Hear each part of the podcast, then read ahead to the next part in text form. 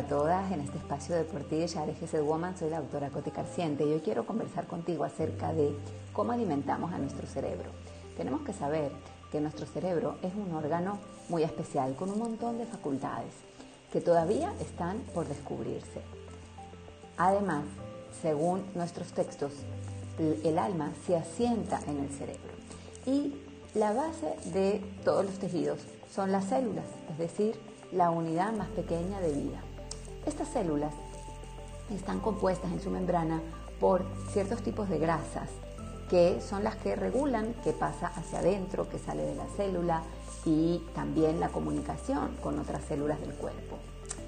Entonces, si nuestro cerebro depende de la calidad de grasas que tengan nuestras células, cuán importante es evaluar qué estamos comiendo. Si estoy comiendo comida chatarra, grasas trans, elementos que sabemos que son nocivos para nuestra salud y que nos hacen daño, ¿de qué se estarán conformando nuestras células cerebrales?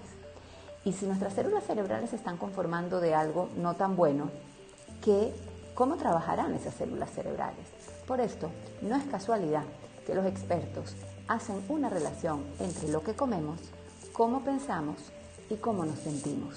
Y hay una estrecha relación entre la alimentación y las posibles enfermedades de salud mental como la ansiedad y la depresión.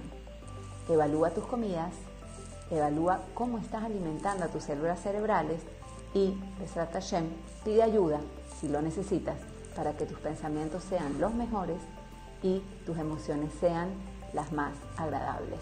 Te deseo mucho éxito.